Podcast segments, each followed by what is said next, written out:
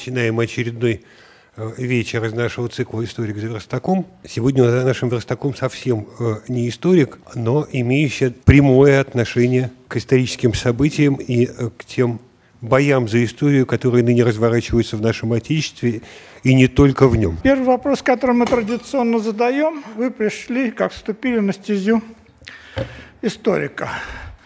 Применительно к вам вопрос о достаточно сложной вашей зигзагообразной стезе, которая привела вас с учебы с факультета градостроительства а, в архитектурном институте, затем аспирантура Института истории искусств к защите кандидатской диссертации на философском факультете. Почему такая извилистая траектория у вас? получилось на вашей, вашей стези гуманитария. Там я, кстати, посмотрел на формулировку, которую мне прислали, и там э, замечательно написано, учеба на факультете градостроительства в Мархе, э, что это как было неожиданно. Вот это только историки могут так сформулировать, поскольку они из настоящего смотрят в прошлое, и у них так все это отрастает, отрастает назад, и потом оказывается неожиданно, что я в архитектурном институте оказался. А вообще-то наоборот, там я оказался вполне неожиданно, но неожиданно, может быть, было все остальное. Но поскольку тут какие-то биографические э, сюжеты затрагиваются, я просто сразу скажу, что я-то архитектором и не собирался становиться. Вообще-то я был художник, я живописью занимался. И еще я, параллельно я был физик. Я в физико-математической школе учился. И вообще-то там был выбор либо живопись, либо физика. Но старшие товарищи так посудили, что если среднее арифметическое вывести из одного и другого, то получится архитектура. Ну, у меня дядька был архитектор, ну и меня, короче, вот так вот туда вот двинули. Я в этом возрасте обычно не очень понимаешь, что это такое. Вот. Но э, дальше э, я бы не сказал, что здесь э, какие-то были особые зигзаги. Это такая вполне логич, логичная последовательная траектория – которая, может быть, как раз э, связана с, именно с факультетом градостроительства, потому что одно дело э, обычные архитекторы, ну вот они себе там что-то проектируют, а градостроительство это уже такая как бы деятельность, ну почти философическая, она предполагает очень много всего концептуального, а, и плюс ко всему, конечно, сработало то, что мы попали на Э, тот, в тот самый момент, когда у нас э, вдруг обозначился э, какой-то, ну, тогда еще не культ, но какой-то интерес к постмодерну. А постмодерн, это, ну, понятно, да, это такая совершенно ну, практически философская концепция. И когда вот мы уже делали диплом, то он уже был, ну, по сути дела, философский. Потому что там была предложена такая концепция – даже не, не постмодерна, а уже, уже выхода из постмодернизма, э, которая была э, связана с тем, что э, совершенно иначе прочитывалась сама вот эта вот интрига, которая, собственно, и породила вот это постмодернистское движение. Потому что, в принципе, и до сих пор так считается, что постмодернизм – это такой ответ на жесткость, на сухость э, функционализма, конструктивизма, вот всей вот этой вот э, архитектуры модерна, э, современного движения, modern movement и так далее. А, и вот переели этой простоты, этого избыточного порядка, ну и вот возникает вот такой вот отвязанный стиль, как постмодернизм. Но когда ты занимаешься этим именно на градостроительном уровне и, может быть, даже гораздо больше читаешь, чем э, рисуешь, и очень много разговариваешь на эти темы, то там э, вырисовывается очень интересный такой момент, тоже, по сути дела, философический и связанный, конечно, с историей прежде всего. Потому что там очень хорошо было видно, что в этот момент не просто Э, стали появляться манифесты постмодернистские, стали появляться постмодернистские проекты, такие знаковые. Но в этот момент произошло еще очень такое важное и, наверное, э, центральное такое вот изменение. Э, в периодике в архитектурной, в архитектурной теории вдруг пропал интерес к архитектуре произведения. То есть если до этого все время пытались разобраться, а как вообще устроены шедевры, как там используются приемы, симметрии, ритмы и так далее, и так далее, то вдруг это стало совершенно неинтересно, а на первый план э, вышла так называемая спонтанная архитектура, архитектура без архитектора, э, или то, что называется исторически сложившаяся вот это исторически сложившиеся города э, и исторически э, сложившиеся фрагменты среды, они вдруг стали вот э, таким главным объектом изучения, попыткой понять, что это такое.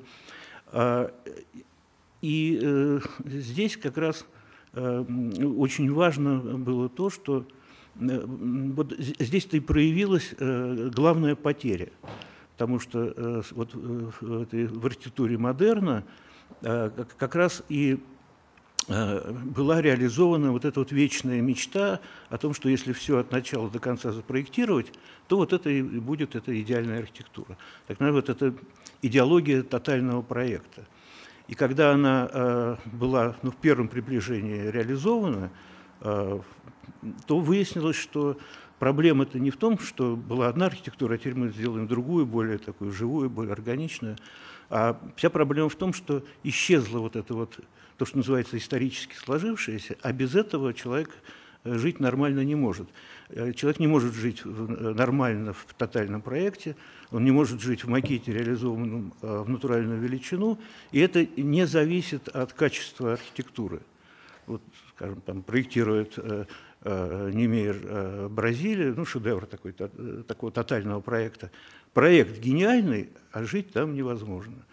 А все вот наши эти а, тотально запроектированные города, мне там удалось тоже там руку приложить к некоторым а, таким тотальным проектам нашим градостроительным, но это просто всю жизнь осталось травмой, потому что ну, ну, это же невозможно совершенно. И там как раз вот это очень хорошо видно, что проблема не в качестве архитектуры, и не в стиле, а именно вот в взаимоотношении между архитектурой и неархитектурой, между искусством и жизнью. Э, когда жизнь просто выжгли этим тотальным проектом, то тут как раз все это случилось. А в результате оказывается, что вот в, в, в этой коллизии проявляется все, э, что связано э, с очень многими другими сферами жизни, ну, там, с экологией, ну и в том числе, конечно, с политикой. Потому что вот этот тотальный проект, он, э, в принципе, что в архитектуре э, так, вызывает такие тошнотворные эффекты, э, что в политике. И конкретнее, вот это вот какие именно годы и какие именно люди наводили на такие размышления? Какие города? Ну, годы – это конец 70-х, это начало 80-х. Вот. Э, ну, я имел отношение к двум таким проектам, это Тольятти и Усть-Илимск. Э, ну, тут далеко ходить не надо, он в Москве. Все э, строительство того времени, да и после того времени, оно как раз было вот с этим связано. А чтобы понять вот эту коллизию, то ну, есть, скажем, Э, Версаль и есть Сите. Есть Ленинград, там улица Зодчего Росси, вот все эти так, ансамбли такие э, заорганизованные, прекрасные совершенно. А, а есть Замоскворечье. Это две совершенно разные архитектуры. И, и если у вас Замоскворечье исчезает, и остается один Версаль или одна улица Зодчего Росси, то там уже не важно, как, это прекрасная архитектура, все равно э, жить э, невозможно. И, и тут, понимаете, проблема в том, что от архитектуры никуда деться нельзя. Потому что э, вот, э, если, скажем, надеть на человека наушники и заставить его слушать музыку только, ну, в течение там, несколько дней, все, Канадчикова дача обеспечена. Через некоторое время уже все, можно человека вязать. А с архитектурой примерно то же самое происходит. Э, и, и, и здесь возникает вот эта вот проблема да, постмодернизма, который, э, с одной стороны, вроде бы и отвечает э, на этот вопрос, но он отвечает как бы архитектурой на архитектуру, а не пытается понять, откуда, собственно, вся эта проблема возникла. И он скрыто и невольно он начинает симулировать вот эту вот спонтанную архитектуру. Вот все, что там присутствует в постмодернизме, такой, какая-то избыточная такая случайность, потуги на какие-то такие неожиданности, противоречивости и так далее, вот, это все на самом деле такая ну, бессознательная попытка каким-то образом восстановить качество вот этой вот э, утраченной э, спонтанной среды. А из этого толком ничего не получается, потому что ну, во-первых, э, ни один архитектор э, замоскворечье спроектировать не может. Ни под какими грибами это просто невозможно э, сделать. Это совершенно другой уровень иррациональности.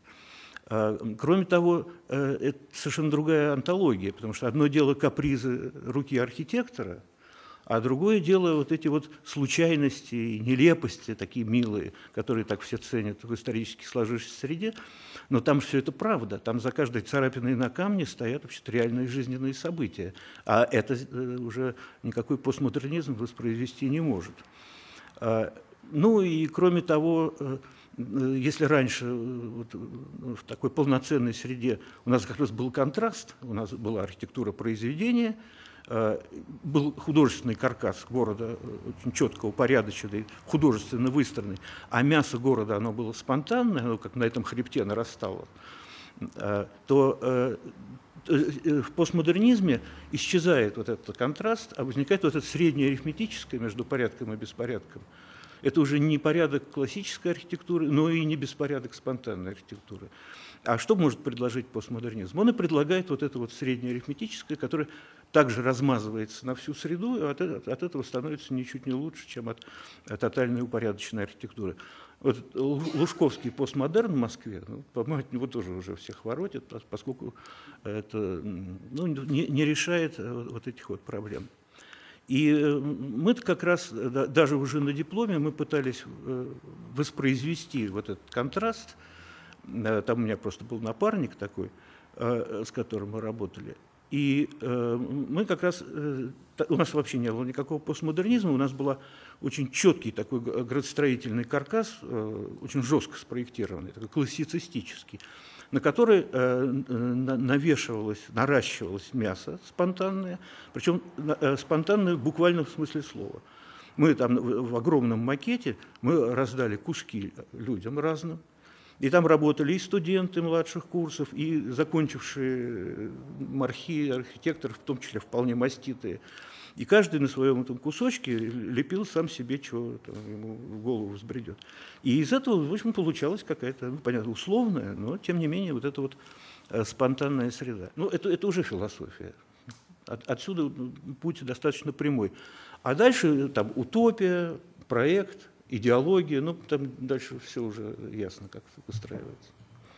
Вы прекрасно ответили на вопрос. Теперь, в общем-то, все э, куски мозаики сложились. Это было неожиданно, изначально непонятно, но понятно, почему вы пришли к проектированию, к экспертной деятельности.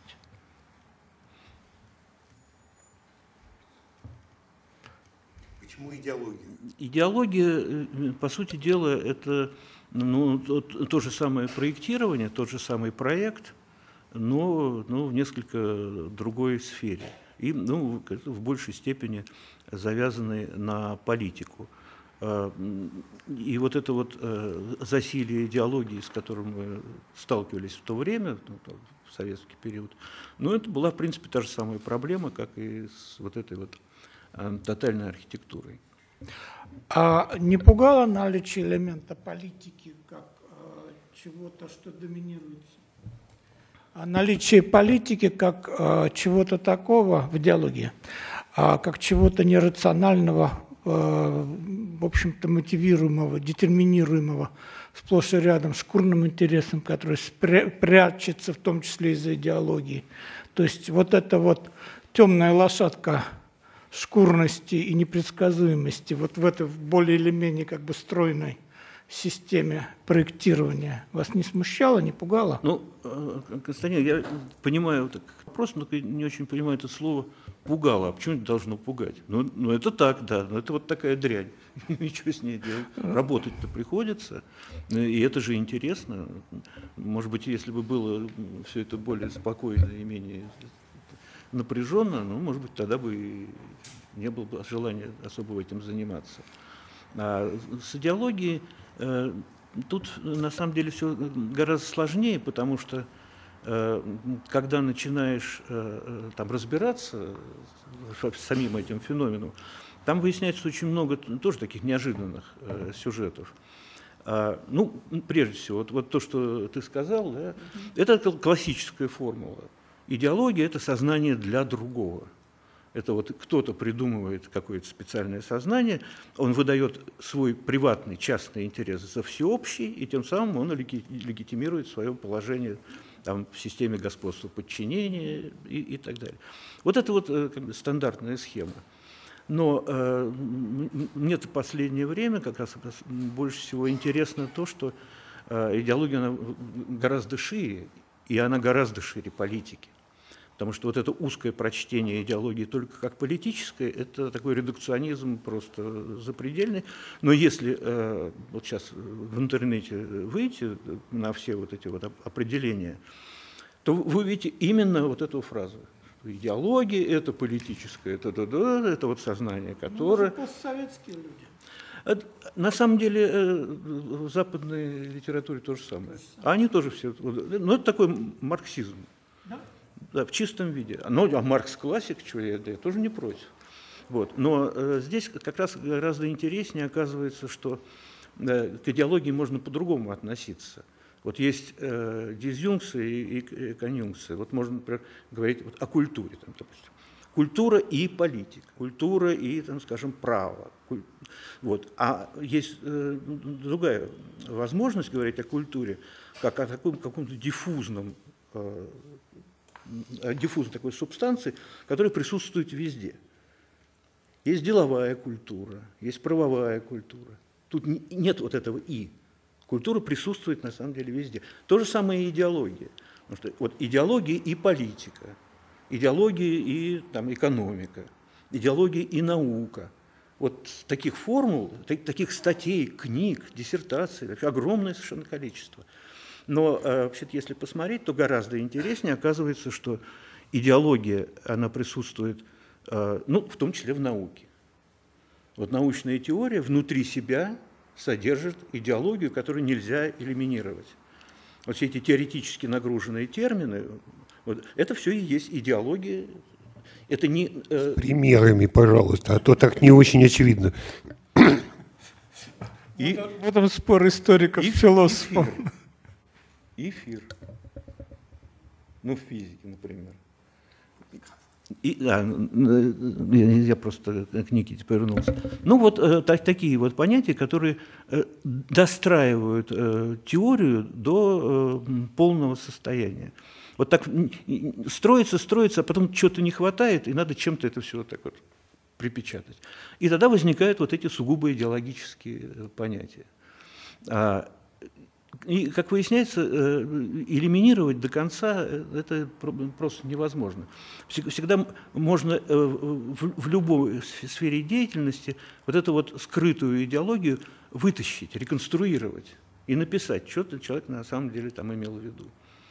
И вот эта вот латентная идеология, она и в жизни это оказывается самое интересное, потому что вот, ну вот мы себе представляем идеологию, например, марксизма – а я совершенно убежден, что э, у нас полно людей, э, я их называю марксоидами, которые являются носителями марксистского сознания, но при этом могут даже вообще эту фамилию ни разу не слышать.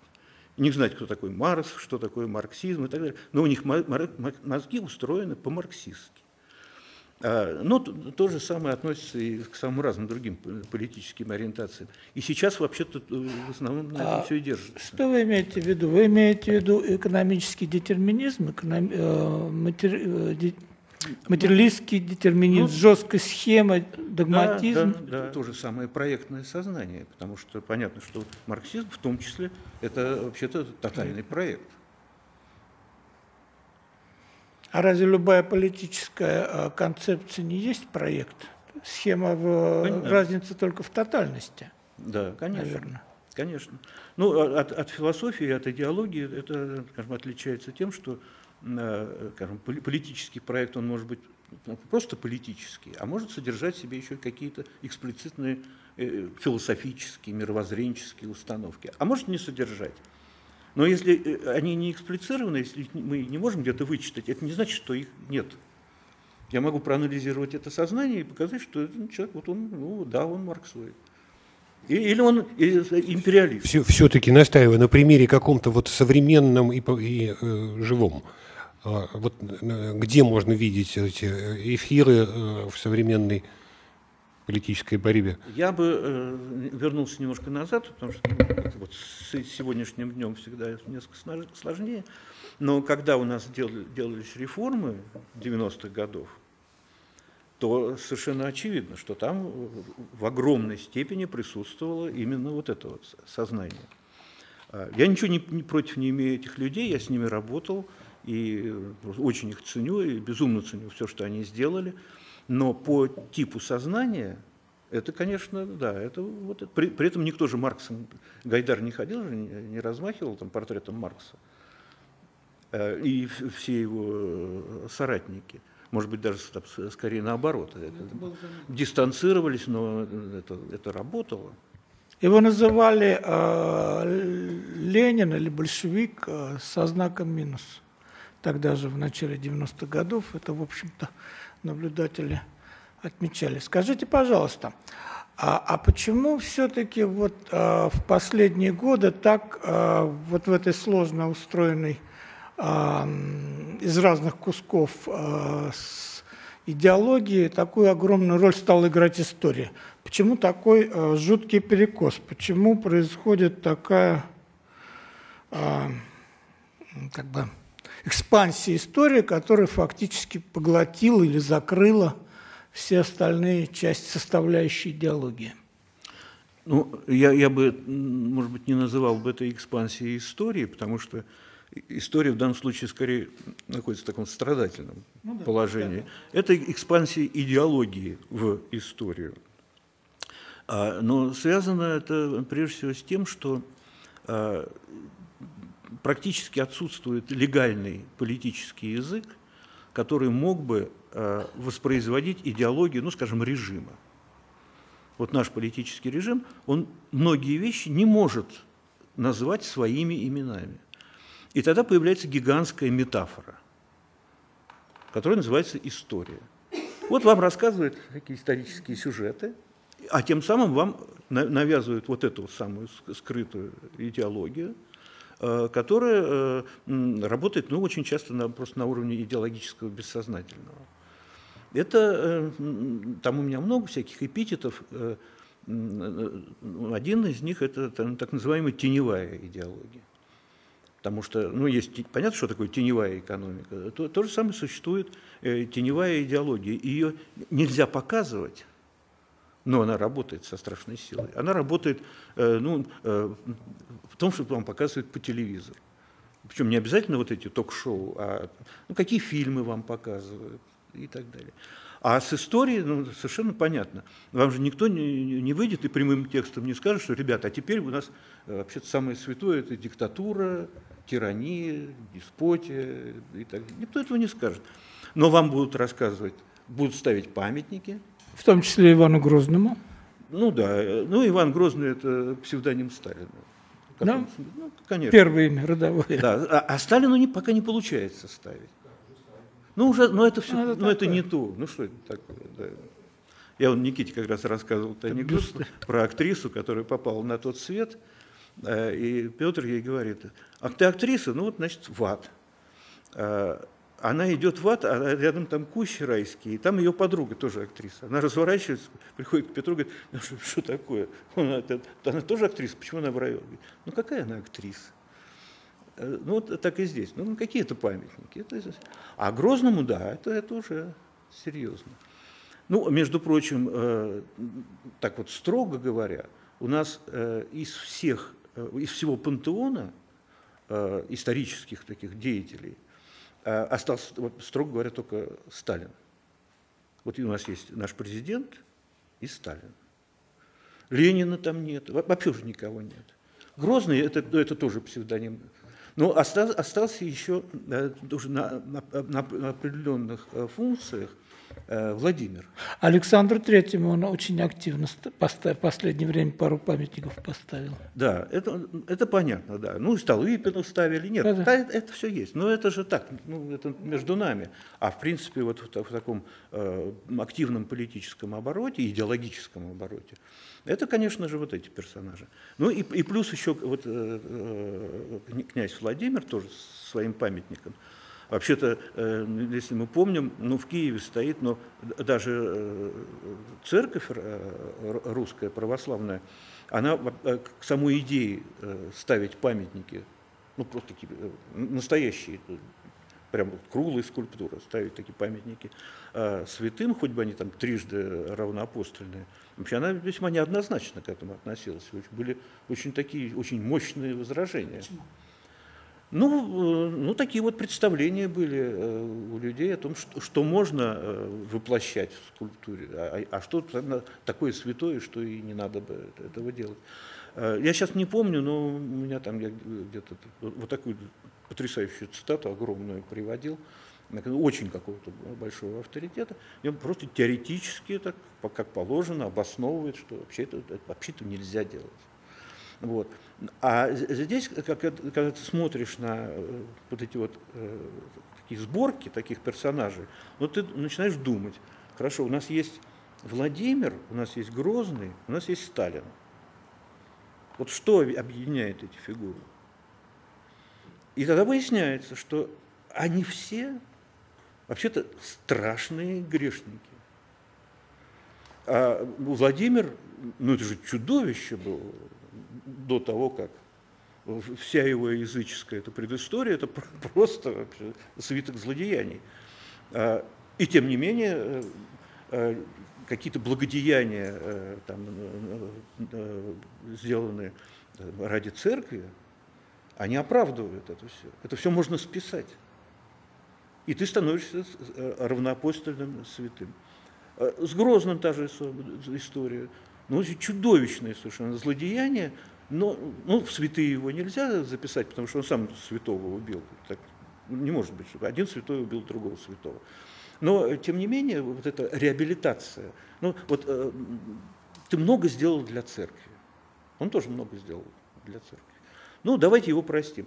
Династия ни, ни, никуда его даже в коллективной памяти из гигиенических соображений не втыкала. И только новая свободная Россия исправила ошибку великих русских историков, которые против этого все были, и, и, и, и императоров.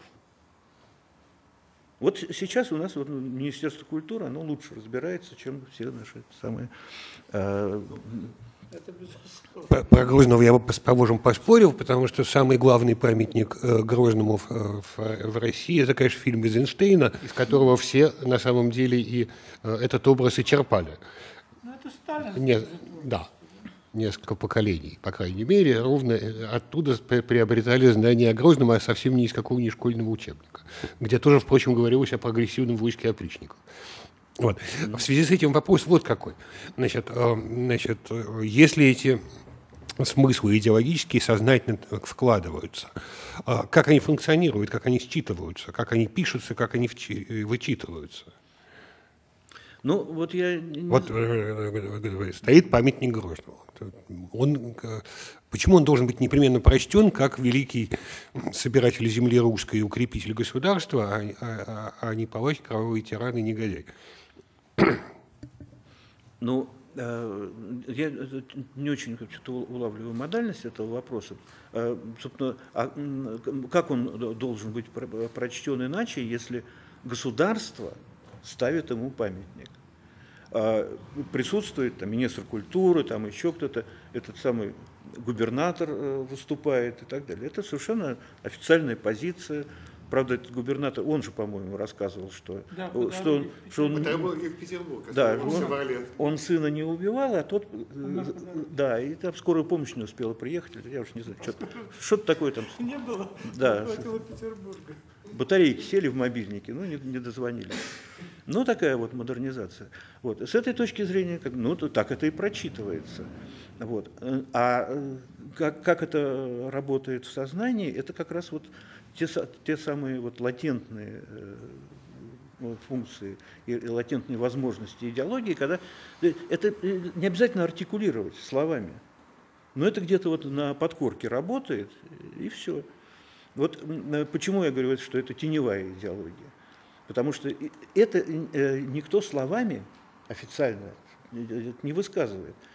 Э, вам э, Грозного продают за человека, который там собирал что-то и так далее, и так далее, а на самом деле вам его продают как олицетворение, ну, такой жесткой власти, которая что хочет, то и делает, а если надо, то и э, дубинками по голове этих самых протестующих в Новгороде молотит.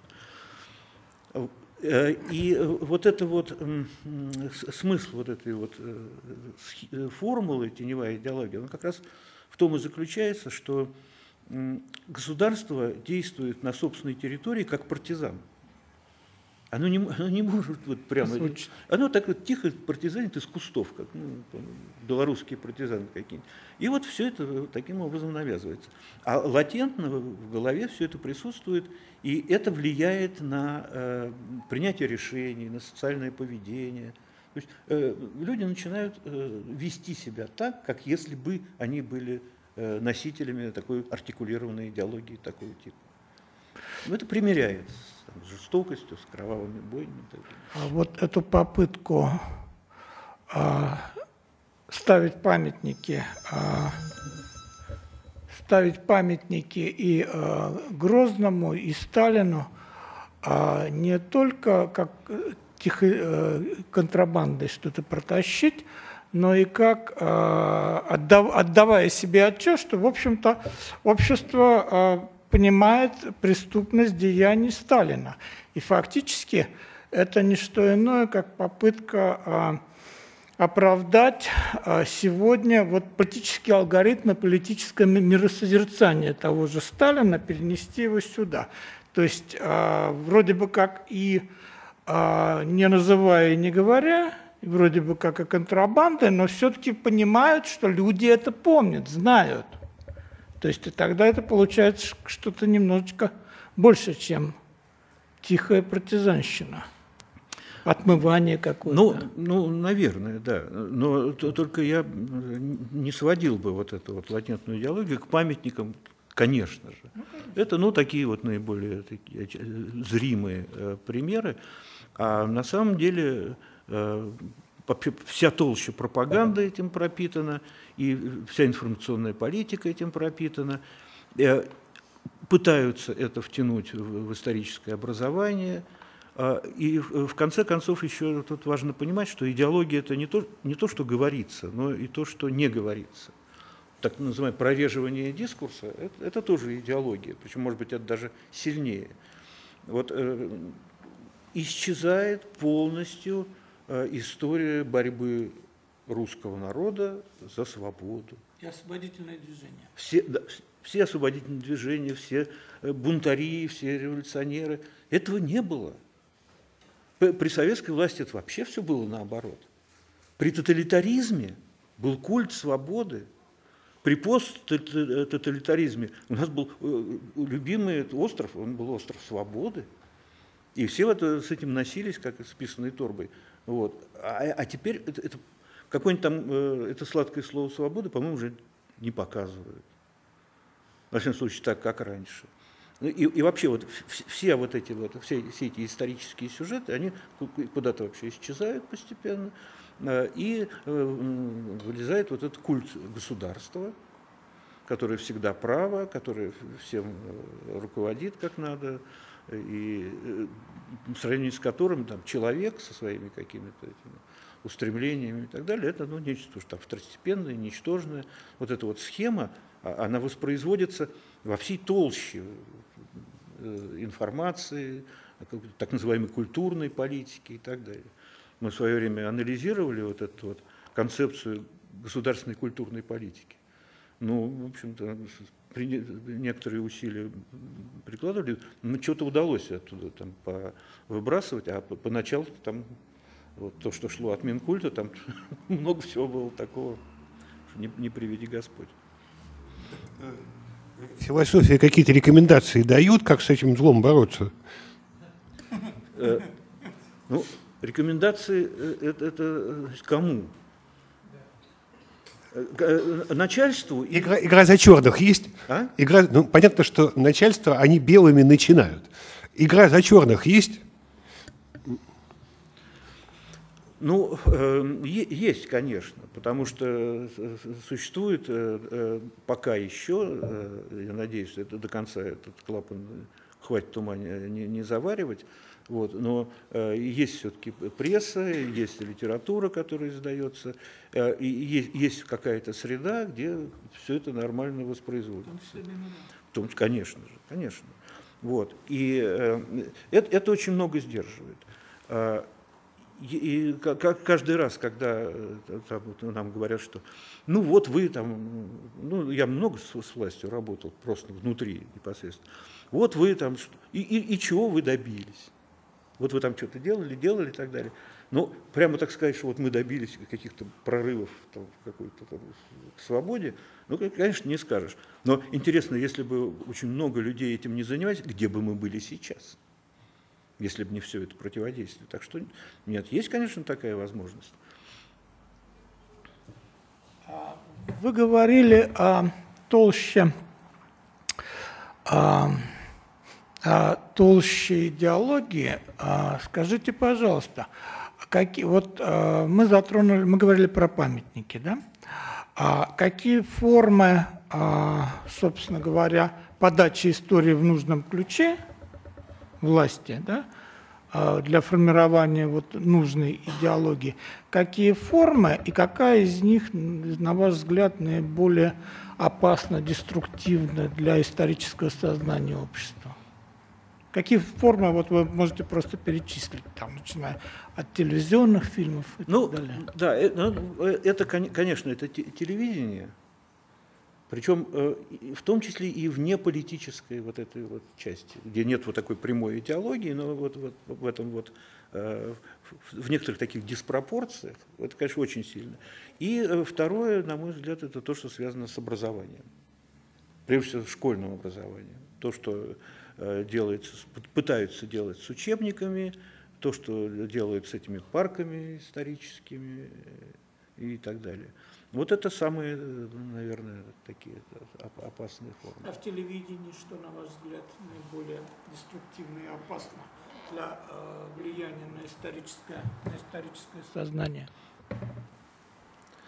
Ну, вы знаете, там очень много Э, таких ну, разрозненных э, сюжетов, которые, э, ну, я не знаю, какой-нибудь там Никит Михалков со своим там бесогоном, вот. Это, ну, ну вот, а, а, но это, это вот очень яркое, это то, что вот на поверхности – вот сидит этот бедный Никитушка, у него по левой руке там вертушки, чтобы все видели, что он там сейчас напрямую Путину там, или Папе Римскому, кому хочешь, позвонит. Вот, вот это, вся эта лабуда, она понятно. Но есть гораздо более такие мягкие формы, которые так очевидно не вылезают, вот, которые, может быть, даже а, в каком-то смысле и опаснее. Вот э, про этот не политический телевизионный контент э, как-то поподробнее, не, не очень понятно осталось. И с примерами. Я продолжу, Никита. Ну, Поддержу. Это, это, это, сейчас мы к этому подойдем, потому что это ну, самое, это, пожалуй, очевидно, спасибо. Вот. Но э, я все-таки вот, э, хочу больше здесь вот, э, на не столь очевидные вещи обращать внимание. Ну, просто вот э, подбор фильмов художественных фильмов. Вот можно просто сравнить, что было там сколько-то лет назад, mm-hmm. и то, что становится теперь. Просто по, по, по названиям, по тематике. Вот. Если это проанализировать, то тренд, он очевиден. Вот. А сериалы, э, ну, они же сейчас все полицейские, они все там, все, все у нас силовики, Да, все, да, и вот эта вот э, линия, конечно, она, это же не, дело не в полицейских, а понятно, про что это кино. Про органы, если так можно выразиться. Вот. А, ну и э, э, ну, то, то, что, скажем, фигура Сталина совершенно по-другому начинает подаваться, ну тоже, ну это, ну это очевидно, что я вам это рассказываю. Да, это и так всем ясно. Но э, сейчас э, эти секретные протоколы подают как э, большое достижение э, советской дипломатии.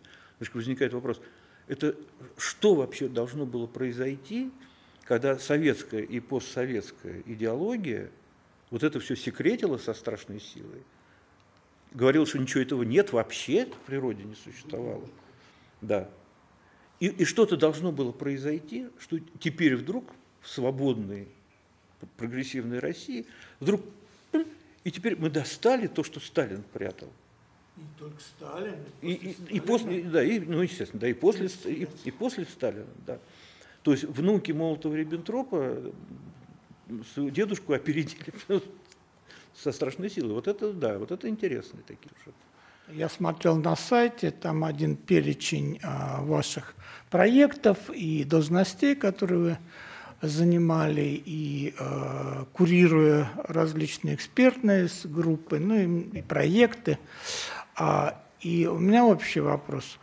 Какие, на ваш взгляд, ну, отчасти вы уже сказали, что это нужная, важная была работа, и вопрос, не жалеете ли вы об этой работе, я не буду задавать. Я спр... Э, хорошо, считаете, что задал. А что удалось? Вот что удалось? Чем вы э, вот за эти проекты 90-х и нулевых, чем вы горды и рады, что у вас получилось?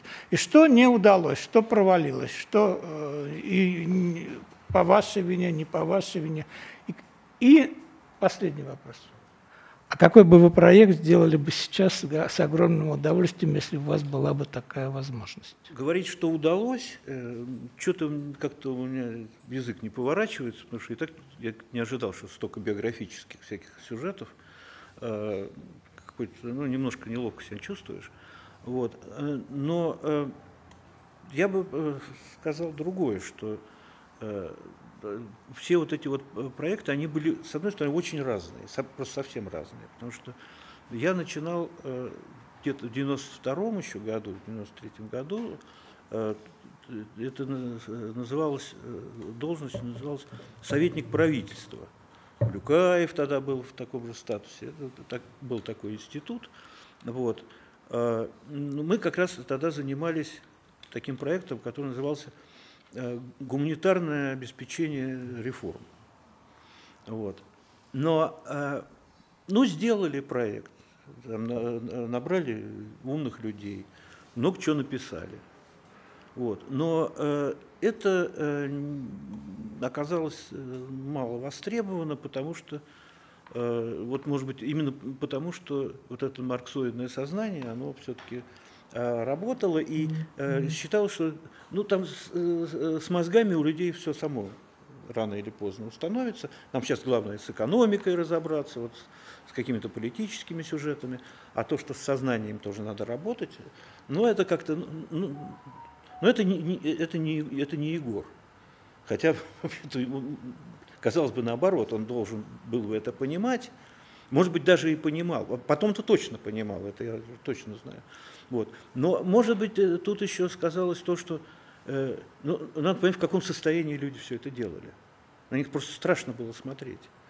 Это же был пожар, это была, это была катастрофа, с которой надо было разгребать. И я как-то понимаю людей, которые действительно э, ну, до чего-то у них э, руки, руки не доходили. Вот. А ну, там Бурбулис, например, пытался что-то такое в этом направлении делать. Вот. Ну, тоже как-то не, не та была ситуация. Э, главное, когда э, есть инстанция, которая может это востребовать, а когда ее нет, ничего не сделаешь. Э, потом, там, через некоторое время, ну, там много чем занимались. У нас там засела команда вот, в Волынском 2, вот в этом ну, где раньше писались там, программы партии там, и так далее. Вот у меня там несколько лет сидела команда, ну, там писались и всякие программы, и президентские послания писались. Ну, понятно, это была огромная работа, но мы тоже в этом участвовали. Вот. И в том числе там был вот этот вот э, смешной проект про национальную идею. Вот.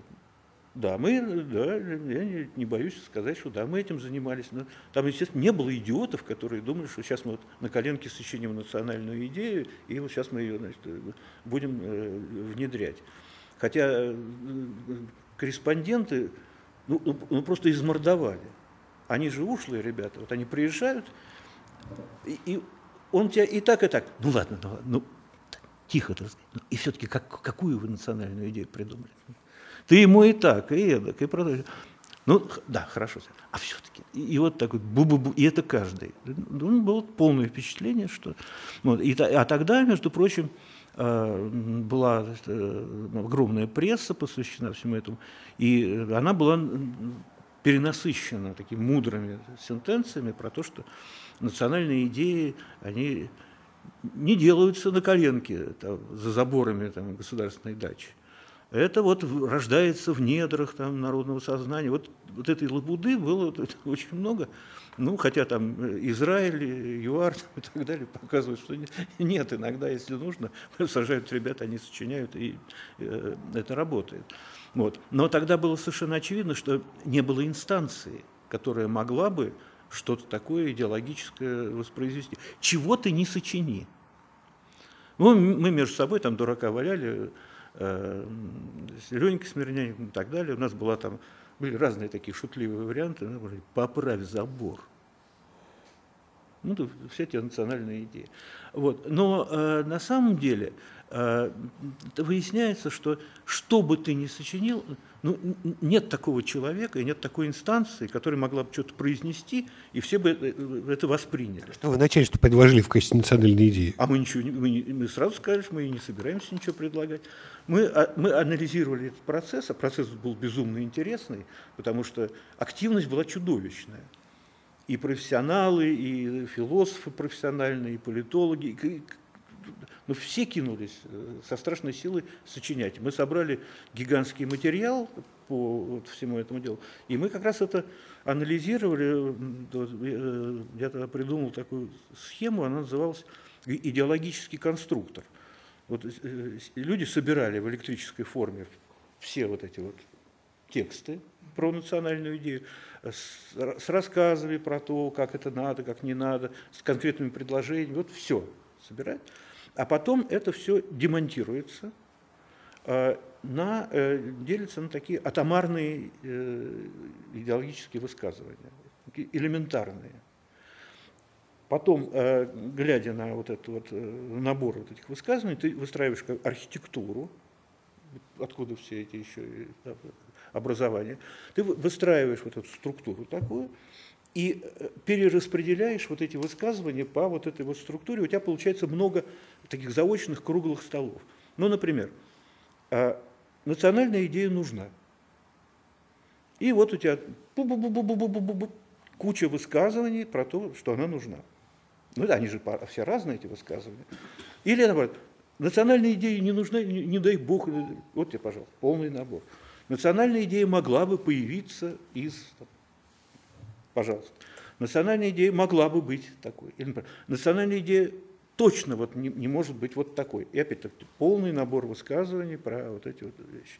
Ну и там э, типология конкретных значит, предложений, потому что они тоже там. Вот эта вот э, э, конструкция из трех слов – а э, это просто, ну, болезнь, потому что их столько было, ну, и комбинировали там все, что угодно, да, в таком, в том числе, прогрессистском ключе.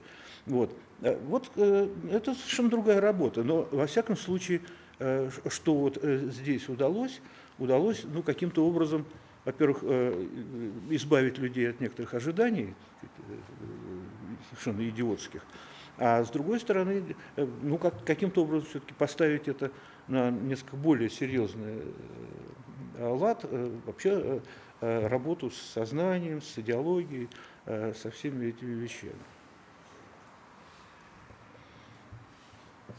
Ну и потом, ну, чтобы там, договорить этот вопрос, потому что дальше же очень много было совершенно других вещей, потому что вот мы, кроме этой национальной идеи, мы там много занимались, ну вот то, что было связано с посланиями, а там помимо, ну каждое послание, оно же еще какие-то там сюжеты содержит.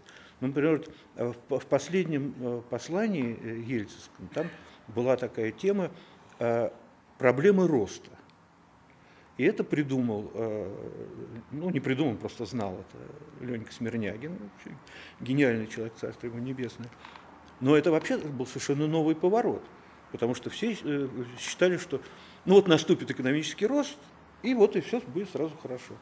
А то, что э, экономический рост несет с собой очень много острейших проблем – там, э, диспропорции региональные, там, социальные, перегрев экономики, с экологией неизвестно, что происходит, потому что в момент спада экология вроде бы приподнимается, но разваливаются институты экологического контроля. А потом начинается э, экономический рост, а этого ничего уже нет, и вы, и вы уже, у вас лесников уже нет. А лесников-то уже уволили. Да, да, и, и таких проблем там очень много, но э, за этим тоже стоит, за, за что я вот э, Смирнягина просто уважаю и люблю, потому что за этим стоит гораздо более серьезная такая, ну, если хотите, идеологема. Это про то, что везде есть баланс во всем существуют там и, и плюсы, и минусы, надо готовиться к тому, что вот это принесет с собой еще вот это. Это такое очень грамотное сознание, оно, кстати, западное, они вот с этим очень хорошо разбираются. А у нас э, и до сих пор вообще э, очень много таких вот э, штампов, что ну вот если вот это у нас будет, то вот тогда вот это все с собой вытянет и, и, и жизнь наладится. Можно вопрос? А мы сейчас завершим минуту, я думаю, через 10, да? И перейдем к вопросам. А я только... Ну, сейчас я, да, я, бы, я бы еще тогда эту тему, тему продал, просто э, чтобы было понятно, э, там же очень много из этого разных других вещей вылезает, потому что вот второй набор, это у меня команда была тоже в том же самом Волынском, мы занимались э, ну, э, административной реформой, но несколько меньше, но мы занимались реформой технического регулирования. Это вообще совершенно другая вещь. А это, извините, это половина регулирования экономики. Есть тарифное и нетарифное регулирование, да, есть финансовое регулирование, а есть регулирование техническое. Это все, все обязательное нормирование – все ГОСТы, СНИПы, СанПины, вот это вот все это правила безопасности. Это система допуска на рынок, лицензирование, сертификация, вот, и э, государственный контроль и надзор. Вот все эти в погонах, огромное количество страшных вот этих вот организаций, вот, но это единая система, вот, и она там реформировалась по определенным принципам. Вот мы написали эту концепцию, написали закон, о техническом регулировании, и ну, наполовину, там, ну, меньше, чем наполовину, но, в общем, что-то удалось пробиться. Но, но дальше из этого тоже возникает э, другой опыт, потому что ты понимаешь, что такое институциональные реформы. У, у нас до сих пор вообще никто не понимает, всем, включая начальство. Всем кажется, что ну, вот, сказала начальство, сейчас будем делать реформу. А это война за государство, причем война кровавая, Понятно, сколько люди э, теряют. Для некоторых это вообще просто обвал всей жизни. Если проводится эта реформа, они оказываются вообще не нужны. Огромное количество людей, причем очень влиятельных. И это безумно интересно, потому что у вас оказывается, что за государственный счет, за счет федерального бюджета, органы государственной власти, ФАИФ, так называемые федеральные органы государственной власти, реализуют стратегии противодействия тому, что сказал Владимир Владимирович. Этот э, закон вносит правительство, его там принимают, Путин его подписывает, а при этом на деньги вот этих вот федеральных органов исполнительной власти проводятся огромные, там какие-то статьи заказываются, мероприятия проводятся, э, закон развала там, это самой российской экономики, провокация, вот. А, причем тут, тут же все забывает, что Путин подписал, э, прямо лепит вот так открытым текстом, и, и, и это война. И вот ты вообще понимаешь, как все это устроено. И, и как из этого там можно выйти, нельзя выйти. Сейчас вот продолжение это э, регуляторная гильотина. Вот они придумали, что они сейчас вот обрубят все. Но это как просто детский сад. А? Правительство. Правительство, вот этим занимается Чуйченко, руководитель, министр, э, руководитель аппарата правительства. Вот. И, и это, с одной стороны, хорошо, что они к этому возвращаются, они понимают, что надо убирать вот это избыточное регулирование и так далее. Но то, как они это делают, то понятно, что эта гильотина пройдет по их же головам, но ничего не отсечет. У меня вот какой вопрос. А, когда мы говорили, а, когда вы говорили о манипулятивном а, использовании истории для идеологии, для цели идеологии, в общем, мы понимаем, что профессиональные историки, историки, ученые – Э, становятся все менее и менее нужны. Их э, заменяют легко конспирологами, их легко заменяют телеведущими и э, тем их только не заменяют. Да? А, да и вполне уже выращена новая плеяда докторов исторических наук, которые самые лучшие в мире доктора исторических наук, а, которые вообще добивают авторитет истории как науки. Вот в этом смысле – для вот, э, вот этот большой наш э, проект вольного исторического общества, которому, э, собственно, у истоков которому стоите в том числе и вы. Что это для вас? Какова его цель? Вот миссия, скажем так, миссия вольного исторического общества в вашем представлении.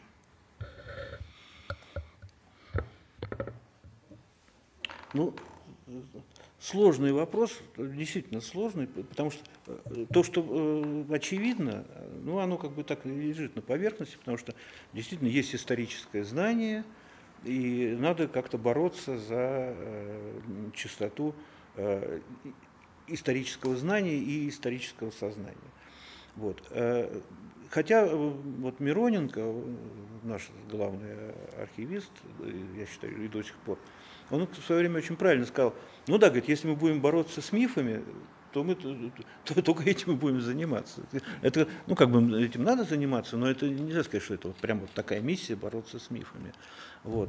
На мой взгляд, это нечто другое. Это попытка прежде всего э, сорганизовать ну, какую-то гражданскую инициативу, которая была бы независима ни от э, официальной науки, ни тем более от власти, ни от политики, а была бы ну, сообществом, э, ну, с одной стороны, ученых, и прежде всего, конечно, ученых, но в том числе и людей, которые э, каким-то образом с историей связаны. Э, вот. Э, с этой точки зрения, по-моему, это, очень важное начинание, и оно как раз вот и важно, потому что, то, о чем ты говорил, что власть перестает нуждаться в профессиональном историческом знании. Вот советская власть, Сталин, Брежнев, вот все это, они же все время работали с историками. Они мучились с этими академиками, они им промывали мозги, насколько это было возможно. Но и, и, и, и чего только не было, да. И, и не корежили историю, насколько они могли, но она сопротивлялась. Где-то она корежилась, а где-то она не корежилась. Но это, конечно, это было не паритетное взаимодействие историка с властью, но это было какое-то взаимодействие. Вот сейчас, вот ты очень правильно описал вот эту вот ситуацию, что, а сейчас ну, какие проблемы-то? с исторической наукой. Там у них свои историки. Они все, что нужно, напишут. У них философия им тоже не нужна. Там свои философы. Чего надо, сочиняют, причем очень много каких-то совершенно... И со степенями. И со степенями, и без степеней. Ну, сейчас, кстати, остепеняется всякое вот это фуфло со страшной силой. Вот. Но э, там же тоже вот э, видно, что э, есть э, всякие скажем, такие философические э, концепты, э, которые, э, ну, например, оборонщиками со страшной силой воспринимаются на ура. Просто люди читают муть какую-то, ну, военные, и для них это все, там готовая идеология. Что такое Запад, что такое мы. Да, там, это, вот. Причем это основано тоже даже на каких-то ну, авторитетных и вполне заслуженных концепциях иногда. Но то, во что это превращается, вот в этом вот взаимодействии, это уже совершенно другое. Что такое общество «Мемориал» для общества и, и для тебя лично? Я не буду говорить э, про общество, потому что я тут ничего нового не добавлю. И, скорее всего, скажу слабее, чем нужно. Тут э, не прибавить, не убавить это. Вот. А э, вот для меня лично это очень много значит, потому что мы в свое время очень активно занимались вот этими всеми сюжетами, которыми занимается мемориал, в том числе с, с, с моим другом, с Игорем Пчельниковым, это художник, монументалист, очень мощный. Вот. И мы с ним как постоянно обменивались, читали эти стенограммы этих процессов там, 30-х годов захлеб. Ну, в общем, это, прорабатывали эту литературу просто не, не, не, чуть сказал, не просыхая. Ну, понятно, что просто без остановки. Это было такое. Вот. Но, но мы, э, для нас это было просто святое, для нас это было самое главное. А, и, и мы даже сделали э, проект э, на конкурсе, вот этот мемориал жертвам репрессий, на, на первом конкурсе. Вот. И, Какой год? Год я сейчас не помню, когда он там был. Вот. Э, но э, первый тур прошел, мы попали вот, в десятку первого тура и даже получили какую-то специальную там премию дополнительную. А второго тура почему-то уже там и, и не стало. Вот. Но э, это, это был классный конкурс. Ну, в результате получился вот этот камень Соловецкий. Ну, хорошо, что он получился. Вот. Но сам этот проект, как-то вот он сошел на нет – и вот, вот это очень жалко. Там были очень лихие. Там, я помню, ну, он такой несколько плакатный был сюжет. Э, стоит мавзолей красный, и на нем написано «Ленин». Ну, на месте стоит, на Красной площади. А перед ним таким же обратным зиккуратом вырыта такая яма ступенчатая, черная. И там написано «Сталин». Но тогда еще было время, когда Сталина противопоставляли хорошему Ленину и так далее. Но такие вообще острые, а он еще был немножко так под углом почему-то начерчен, были ну, очень интересные сюжеты. Вот. А у нас это получилось, я как приехал в мастерскую вот, к Игорю, он говорит, смотри, говорит, я придумал, как надо сделать этот вот, мемориал. Я смотрю, у него под потолком висит такая бетонная плита, вот такая вот, и там вырезан силуэт распятого человека. Руки, ну, очень условные руки в стороны, вот такой человек. И он пронизан арматурой. Торчат сбоку арматуры, и вот эта вот дыра, которая человек, она пронизана вот этой вот вещью. И вот это все висит вот так вот в воздухе, и ты снизу смотришь насквозь. Вообще очень сильная эта вещь была. Вот. Я говорю, ну а как ты себе представляешь, что это в воздухе летать? Он говорит, а это, говорит, твои проблемы, ты у нас архитектор, ты и делай. И, и, и тогда мы придумали такую вещь. А, на Лубянке, на площади Воровского, а, где сейчас стоянка автомобилей, а, когда-то стоял собор, роскошный совершенно собор, который в 29-м, по-моему, году, или 28-м большевики взорвали, но вот этот дом Бенуа, во дворе которого стоит памятник Воровскому – он как раз был обстроен вокруг этого собора. И вот эти башенки по углам, они фланкировали как раз купол этого собора. То есть это был единый ансамбль. Но эти вот сволочи взорвали этот собор, сделали там стоянку. Вот. И мы придумали такую вещь. А, воспроизвести в воздухе контуром абрис вот этого собора пространственный. Вот. А плиту эту пчелиную в уровне земли оставить, а под нее сделать подкоп, чтобы люди спускались вниз и смотрели наверх и видели все это счастье. Вот. Э, я тогда заказал э, все эти э, материалы, ну, топографические, по, по площади. Ну, конечно, они там не совсем такие в доступе были, Но, тем не менее, там, свои ребята все потом мне дали. Но нам надо уже было работать, а нам еще их не, не, не принесли. Я ходил с блокнотом по площади Воровского, вот так вот, шагами мерил и блокнот что-то записывал. И, в общем, ни один КГБшник почему-то меня не остановил. Я так обошел всю площадь с этим самым. Вот.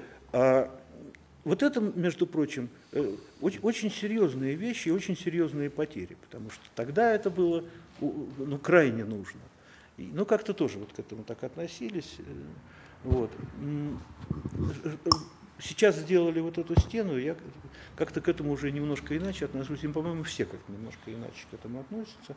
Никак, как, ну, тогда было другое к этому отношение, другая была острота и, и востребованность другая. Но, может быть, и удастся возродить со временем такой конкурс или подобный конкурс? Конечно, конечно, да. Давайте поблагодарим нашего сегодняшнего гостя за... Спасибо огромное вам, и вам тоже за участие.